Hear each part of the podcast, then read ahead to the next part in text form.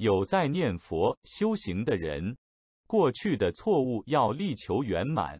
若曾对不起另一半，就要回去重修旧好，将事情圆满。若无法再做夫妻，亦可当朋友，至少要化解仇恨，不要将仇恨心带到未来世，这样生生世世会一直纠葛。除了夫妻，也要站在小孩的立场想，重新修补亲子关系。